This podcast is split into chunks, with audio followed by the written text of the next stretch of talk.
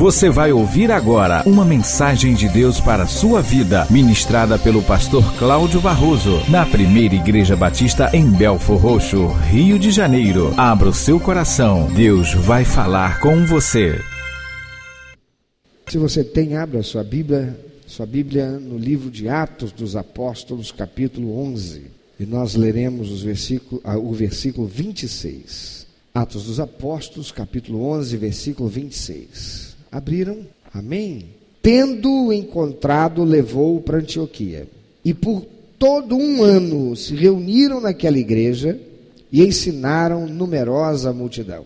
E em Antioquia foram os discípulos pela primeira vez chamados cristãos. Talvez você que entrou aqui hoje, você que está assistindo pelo YouTube, ouvindo pelo SoundCloud, pelo nosso podcast. Talvez você não saiba ou não, não soubesse por que sermos chamados cristãos. Onde começou isso? Quando começou isso? Começou em Antioquia. E lá em Antioquia, nos tempos ainda dos apóstolos, começou aquele povo chamarem os seguidores, os discípulos de Jesus Cristo, aqueles que se convertiam ao senhorio de Cristo, de cristãos.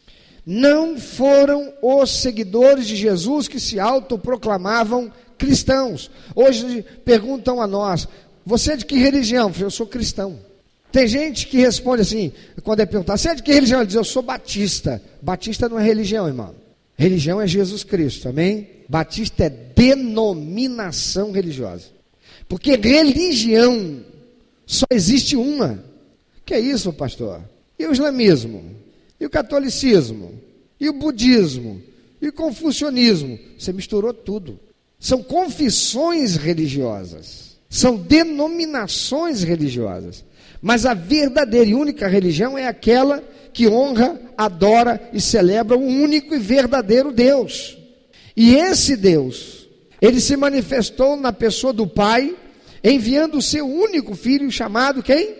Jesus Cristo para ser o Salvador, a religião verdadeira na terra. Aquele que veio para ligar novamente o homem que estava desligado de Deus por causa do pecado. Porque a palavra de Deus diz que o pecado separou e nos separa de Deus. O homem perfeito criado por Deus foi separado da comunhão com Deus por causa do pecado. Passou a viver no mundo agora pecador, cheio de pecado. Foi preciso então que Deus enviasse seu único filho Jesus, aquele que deixou o seu lugar de glória, veio a essa terra, encarnou como um ser humano, ou nasceu como um ser humano, e vivendo como ser humano, 33 anos, não pecou, apesar de ter sido tentado em tudo, para morrer uma morte vicária, sendo torturado até a morte e perdoando todos aqueles que o torturaram e o assassinaram. E foi ressuscitado ao terceiro dia depois de sepultado. E ele consumou a obra de salvação. E o seu sangue vertido naquela cruz é suficiente, aquele sacrifício, para pagar o preço da dívida de pecado de todo aquele que crê e recebe a Ele como seu único, eterno e suficiente Salvador. Aleluia! Ele voltou para o céu, reina e reinará para sempre. Um dia ele voltará para levar a todo o seu povo para viver consigo na glória eterna no céu. E aqueles que não viverão a eternidade separados de Deus, naquilo que a Bíblia chama de inferno. Os cristãos, portanto, são aqueles que receberam a verdadeira religião. Jesus Cristo diz: ninguém vai ao Pai se não for por mim. Só Jesus Cristo é a religião. A verdadeira e única religião é Jesus Cristo. Não é a denominação batista, não é a denominação assembleiana, não é nenhuma denominação, ainda que professe Jesus Cristo como Senhor e Salvador. Porque a verdadeira e única religião qual é? Jesus Cristo. Só Ele nos liga de novo ao Pai. Ele disse: Eu sou o caminho, a verdade e a vida, e ninguém vem ao Pai se não for por mim. Então, aqueles que se converteram a Cristo Jesus, eram seguidores de Jesus, eles eram chamados de seguidores do caminho. A primeira denominação existente na terra relacionada a Jesus Cristo foi chamada de seguidores do caminho. Por quê? Porque Jesus Cristo disse: Eu sou o caminho.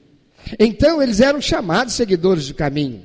Até que em determinado momento na história, nos tempos ainda dos apóstolos, da, da igreja primitiva, lá em Antioquia, foram os discípulos de Cristo, pela primeira vez, chamados cristãos, ou seguidores, não mais do caminho, agora de Jesus Cristo.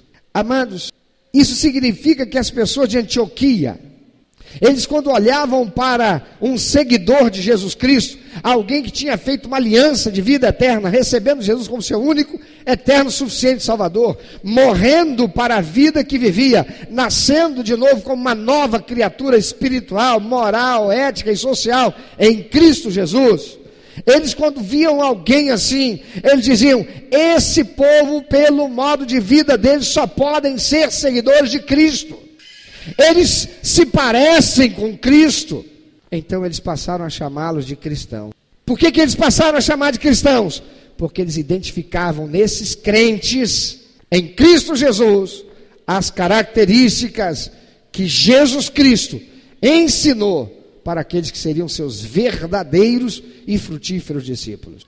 Muita gente hoje pode ser chamado de religioso, pode ser chamado de batista, pode ser chamado de metodista, pode ser chamado de assembleano, pode ser chamado de presbiteriano, pode ser chamado de católico, pode ser chamado de kardecista, menos de cristão.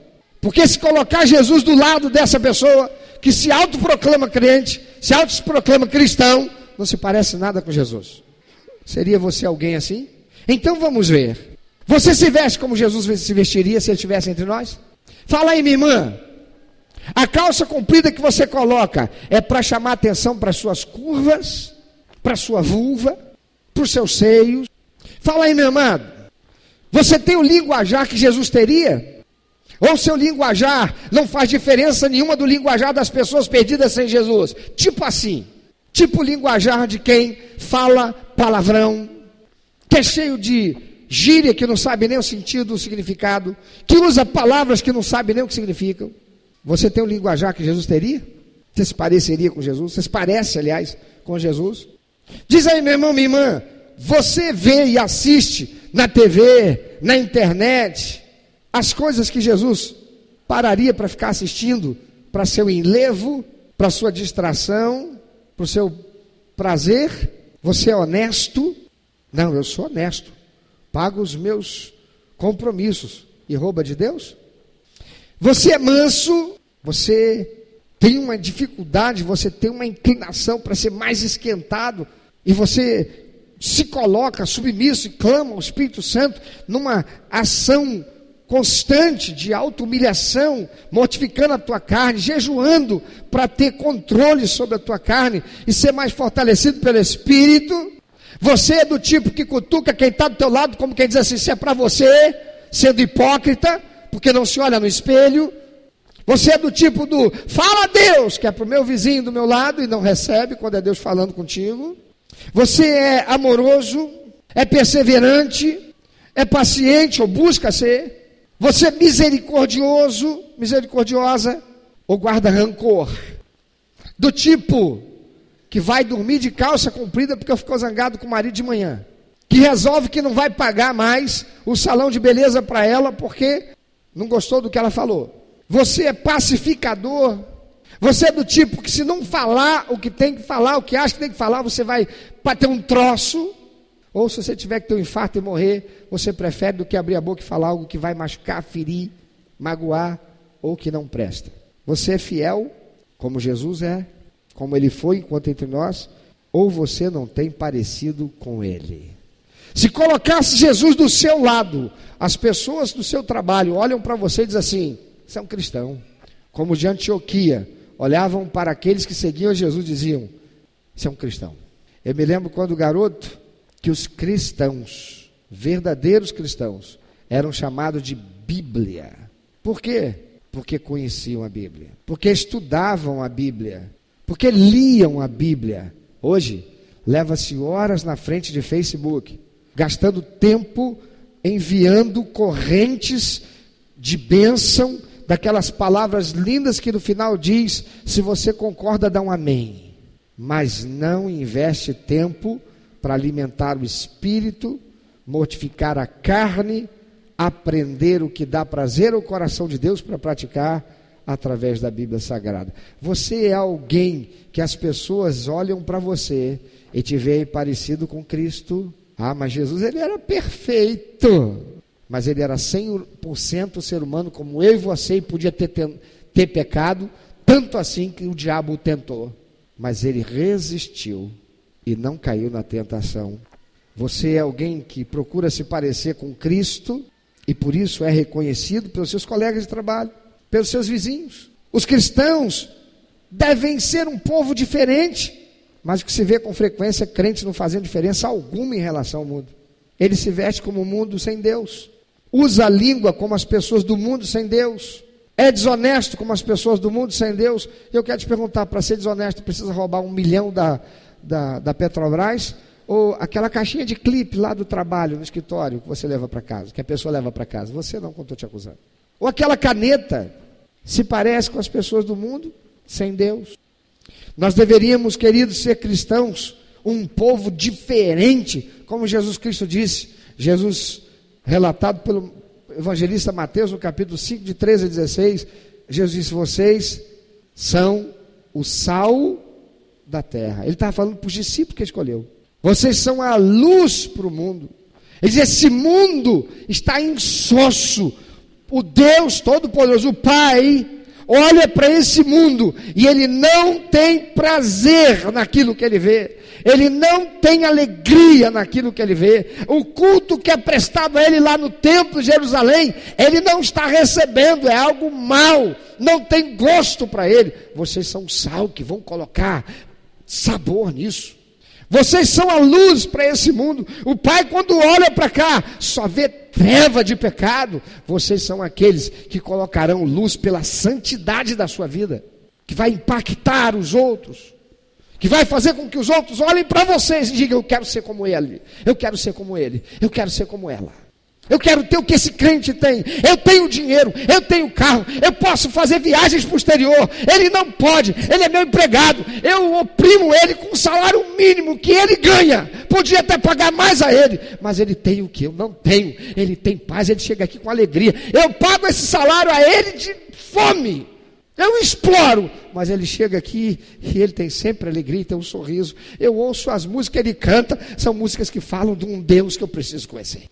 A Bíblia diz que devemos ser uma raça, um povo diferente. Hebreus 11, 13, falando dos heróis da fé, diz o seguinte: todos estes morreram na fé sem ter obtido as promessas. Hoje em dia as pessoas não querem morrer sem obter as promessas. Que se morrer sem obter as promessas, é porque não foi crente e está falando dos heróis da fé. Morreram sem ver Jesus vir ao mundo. Eles tinham a promessa do Senhor de que o Messias viria. Eles morreram sem ver a promessa cumprida, mas permaneceram fiéis até a morte. Todos esses morreram na fé sem ter obtido as promessas, vendo-as, porém, de longe, pela fé, e saudando-as, recebendo-as pela fé, e confessando que eram estrangeiros e peregrinos sobre a terra. Eles morreram confessando com a sua vida que eram peregrinos, que eram estrangeiros aqui nessa terra. Irmão, tem muito crente que vivendo e correndo atrás de certas pregações que prometem uma vida de prosperidade material e trabalham e vivem e têm uma realidade de e vida espiritual, vida cristã, de religião, o construir e ter aqui na terra, porque senão não tem a bênção de Deus. São pessoas que estão sendo enganadas e espoliadas, exploradas pela sua fé uma fé errada, uma fé sem razão, uma fé sem conhecimento da palavra de Deus, uma fé na voz e na pregação de um xamã pseudo-cristão. Mas estes da Bíblia, heróis da fé, confessavam que eram estrangeiros e peregrinos na terra. Quem confessa que é estrangeiro e peregrino na terra, quem vive com essa consciência sabe que vai morrer e vai passar tudo e vai viver a eternidade lá na outra vida, não é aqui. Não tem apego às coisas daqui. Com tristeza, como pastor, tenho visto isso ao longo de todos os anos. Famílias que antes, enquanto os pais viviam, eram estruturadas, tinha lá uma harmonia, os irmãos até se visitavam, reuniam na casa dos pais de vez em quando. Morre o primeiro, quando morre o segundo, tem que dividir o patrimônio. Aí a guerra começa. Por briga por causa de coisas materiais, destrói-se a comunhão da família, por apego a coisas. Mas os heróis da fé eram verdadeiros filhos de Deus, que confessavam que eram estrangeiros e peregrinos sobre a terra. O que é um estrangeiro? Ele não tem nada a ver com o costume e cultura daquela terra. Quando Jesus diz, vocês são sal da terra, vocês são a luz do mundo, significa que nós temos que ser uma raça, um povo diferente, um povo estrangeiro sobre essa terra, um povo que não se mistura com a cultura desta terra, que é uma, uma cultura sensualista, é uma cultura sodomista, é uma cultura materialista, é uma cultura hedonista, é uma cultura humanista em que Deus não tem lugar. Deus é apenas uma religião. Que é estrangeiro é aquele que não se veste, não fala e não tem o comportamento como os da terra, onde vive, porque não é dali. É um estrangeiro que está só de passagem. Eu me lembro quando criança, na noite que eu ia viajar para o Rio de Janeiro, saindo lá do oitavo distrito de campo chamado Vila de Italva, não era nem cidade casinho pequenininho. Eu me lembro sentado na, no sofá da sala da casa do meu avô, meus tios que eram um pouco mais velhos que eu, e três lá que regulavam a idade comigo, um pouquinho mais velhos só, e minhas tias chegaram, vieram para se despedir de nós, né, e Cláudio, agora, hein, daqui a pouquinho, quando voltar aqui para visitar, a gente vai voltar falando, arroz, vocês, por quê? Porque lá em Campos, a gente puxava o S, vocês, arroz. E até hoje eu ainda guardo um pouco desse sotaque. A palavra de Deus diz que as más conversações fazem o quê? Corrompe os bons costumes. Eu vivo no mundo, mas eu não posso conviver com o mundo de tal maneira que os costumes do mundo sejam entranhados em mim. Eu posso puxar o sotaque e falar o arroz, ao invés de falar o arroz. Mas eu não posso roubar o arroz. Também não posso negar o arroz ou o arroz.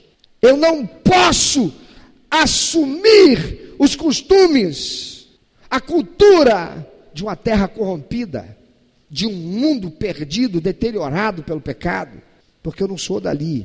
Eu sou um estrangeiro. Eu só estou aqui de passagem. É isso que o cristão é. O cristão é um estrangeiro. O cristão é um forasteiro. O cristão ele é alguém que por isso mesmo sofre muita perseguição. Ele sofre ah, discriminação. Lembro que quando eu cheguei morando ali em Nova Iguaçu, a primeira experiência que eu tive descendo, porque eu fiquei alguns meses sem descer sozinho. Eu ia até o corredor do, do nosso andar, eu era muito pequenininho, eu subia no degrau da escada para olhar lá embaixo, atrás do prédio, eu sempre vi as crianças brincando. E lá na minha terra, aqui que se chama de bola de gude, lá na minha terra era baleba, em alguns lugares boleba. E aí o dia que eu desci, mamãe deixou descer, eu fui lá para os fundos do prédio, eu vi os garotos brincando, e eles estavam lá brincando de, de baleba, e eu virei para eles assim, é, com licença, porque eu aprendi pelos meus pais que não se interrompe uma conversa ou duas pessoas sem primeiro pedir licença. Isso a gente não ouve mais nem dos adultos, quiçá das crianças pequenas fazerem. E eu pedi licença e disse: com licença. E eles pararam e olharam para mim e falei: posso jogar baleba com vocês? E eu usava um cabelo, meu cabelo era lourinho, lourinho, lourinho, lourinho, lisinho, lisinho, lisinho, lisinho, cortadinho, igual um capacete com a carinha redondinha, linda que eu tinha, parecendo uma bolacha. Sabe aquela, aquele biscoito Maria? É? Com aquele cabelinho de capacete lindo. Era o cabelo Ted Boy Marino. Quem lembra de Ted Boy Marino? Quem é da época aí? Marco, levanta a mão. Né? Era o cabelo Ted Boy Marino, do Telecat. Lembra do Telecat, filho? Ó oh, rapaz. E eu virei para eles e disse: ah, Posso jogar baleba com vocês? Olhou um para o outro e disse assim: Mais um Paraíba que veio morar aqui. E eu nem entendi por que daquela observação, porque eu não era dessa região. Eu não sabia que aquilo, aquela expressão, era uma expressão discriminatória, porque ser Paraíba significava ser alguém pobre, alguém desprovido de recursos, alguém oriundo de uma terra de miséria, alguém sem cultura, sem educação, e que falava uma língua esquisita dentro do português. E chegou mais um Paraíba para cá. Ele virou para que, que, que, Você quer jogar de quê, meu filho? Eu, eu quero jogar baleba com vocês. Posso? Sai. O que, que é baleba? É, essas bolinhas que vocês estão jogando aí. Falou, Paraíba mesmo. Isso aqui é bola de gude. Falei, ah, é? Na minha terra é baleba. Cadê as suas? Falei, ah, eu não sei. Então não pode jogar não, que aqui é só a Vera. Falei, a Vera? Procurei a Vera. Que Vera para mim é nome de pessoa. Eu não era daquela terra. Eu não falava a língua deles. Eu nem me parecia com eles. Eu era um paraíba. Lá de Talva, interior de Campos, Rio de Janeiro. Quem é crente não pode parecer com quem não é. Porque quem não é, não vive pelos princípios e valores de Deus. Casamento, para quem não é crente, pode ser qualquer arranjo de um homem com homem, mulher com mulher. Daqui a pouco vai ser de um homem com um cachorro. Você está brincando? Acha que eu estou exagerando? Quem é crente é estranho.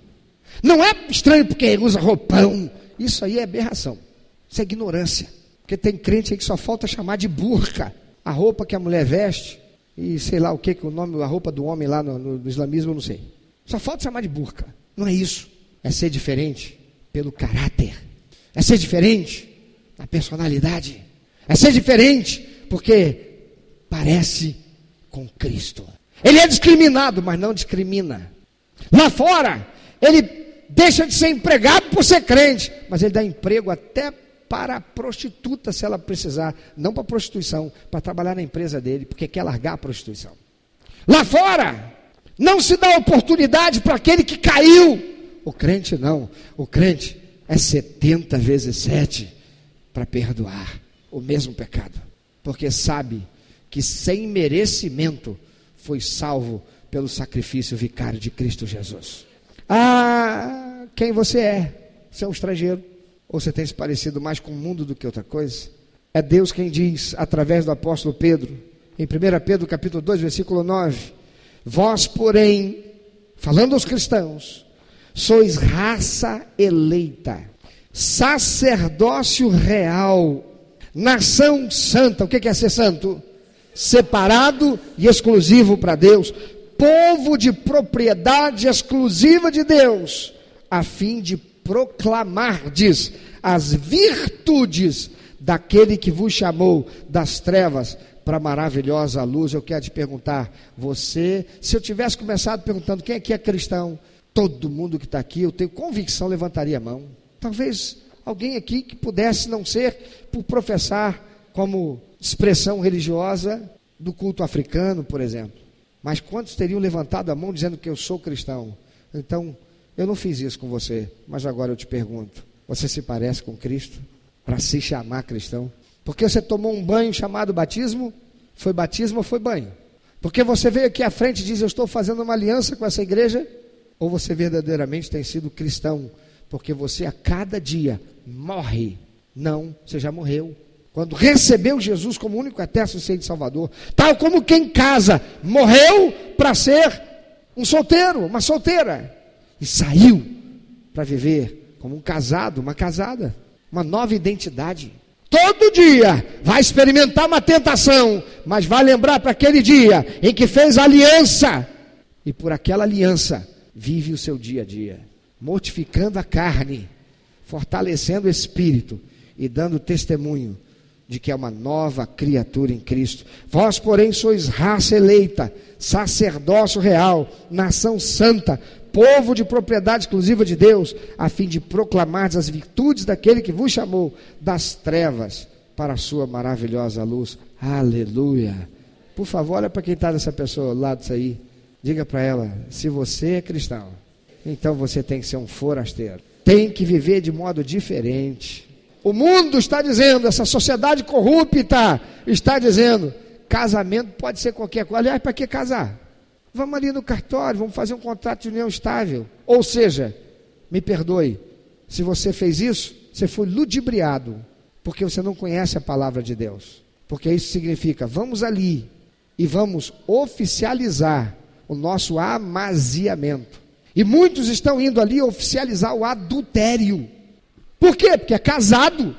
Ah, mas eu me separei, não vivo mais com ela, não vivo mais com ele. Foi adultério? Não. Está cometendo agora, porque começou a namorar alguém, já está se relacionando sexualmente, já está visitando a casa e vai ali, faz um contato de união estável, oficializou o adultério. E adultério não é mais crime no Brasil? Olha só o mundo.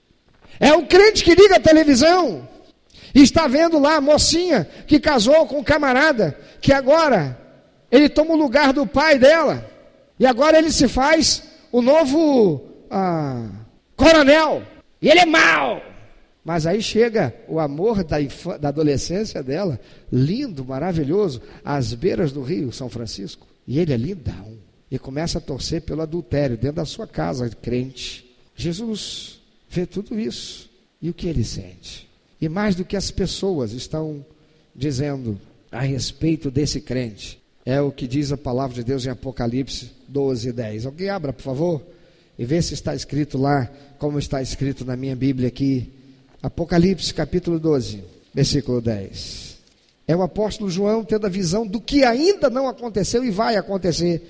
E lá está escrito: E ouvi uma grande voz no céu que dizia: Esse ouvir significa lá no futuro, ele estava vendo lá no futuro, que ainda não aconteceu.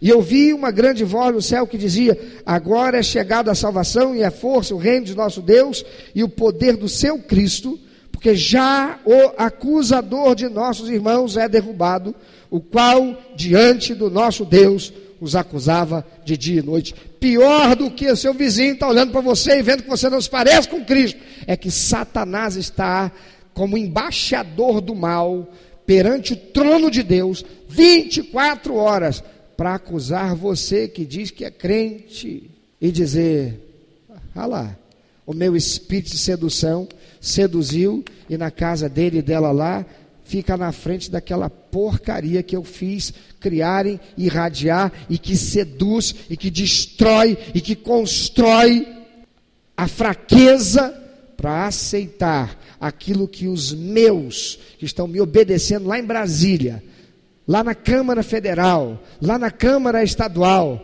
lá na Câmara Municipal, estão fazendo para destruir a família, para destruir o casamento como uma instituição de valor a ser respeitada e preservada e protegida à luz do que diz até a Constituição do país. Para destruir a infância, corrompendo as crianças na sua inocência com kit gay e outras coisas. Pior é que ele está lá 24 horas para acusar quem se diz ser crente e não vive pelos princípios e valores estabelecidos por Deus, mas sim pelos do mundo.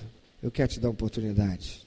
Pensa um pouquinho sobre isso. Se Jesus Cristo estivesse agora sentado do seu lado, alguém ia dizer: esse aí é cristão, porque parece com ele.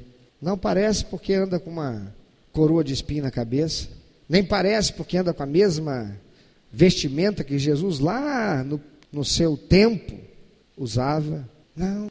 É se parece porque tem um caráter de cristão. É porque tem uma personalidade que está sendo moldada à luz da ação do Espírito Santo. É porque tem a sua vida na sua prática diária expressando os princípios e valores estabelecidos por Deus e não os do mundo perdido. Você tem sido acusado por Satanás porque não tem parecido com Cristo. Você é alguém que vive, tem vivido para trabalhar, ganhar dinheiro, mas não tem alimentado o teu espírito e a tua comunhão com Deus. Por causa disso, você já tem fraquejado e aceito algumas coisas que são contrárias ao que Deus estabeleceu como santidade, pureza, integridade, honestidade, honra. Você tem sido um cristão? uma cristã. A palavra de Deus diz que quando nós reconhecemos o pecado e confessamos pedindo perdão para Deus, o Senhor é fiel e justo para perdoar os nossos pecados. Ele apaga e ele começa tudo de novo com a gente. Ainda que estivéssemos separados de Deus, sem possibilidade de comunhão com Ele por causa do pecado, quando nós confessamos sinceramente arrependidos, pedimos perdão, deixamos o pecado, o Senhor é tão extraordinário, tão maravilhoso, que o seu sacrifício na cruz já pagou o preço, ele apenas diz: está perdoado. E todo pecado é esquecido por Deus. Mas a palavra de Deus diz que aquele que encobre as suas transgressões fica vivendo uma vida de religiosidade achando que é crente, que está salvo. Porque um dia tomou um banho, chamado batismo, se fez membro da igreja. E tem muitos que nem são membros de igreja. Por quê? Porque andam pelo princípio do mundo. O mundo diz: para que, que precisa de igreja? Você pode adorar a Deus em casa. Não pode, não, porque adorar é dar. E o dar, ele estabeleceu que é na sua casa para que haja mantimento. Foi Jesus quem disse: onde houver dois ou mais reunidos em meu nome, foi ele que disse sobre esta verdade pétrea de que eu sou Cristo, o Filho de Deus vivo, edificarei minha igreja. Mas se você não tem vivido sob os princípios e valores de Deus, faça isso hoje, começa hoje. Faz um recomeço com Deus hoje. Diga para Senhor, o Senhor, eu quero te pedir perdão, Pai. Jesus, eu quero pedir perdão ao Senhor porque eu não tenho vivido assim. Eu reconheço que alguns desses elementos na minha vida e que têm me desfigurado e não me apresentam como filho de Deus. Eu quero pedir perdão ao Senhor. Eu quero dizer para o Senhor que hoje eu começo uma nova etapa na minha vida. Eu vou buscar viver para dar prazer ao coração do Senhor. Eu vou buscar viver para honrar o Senhor.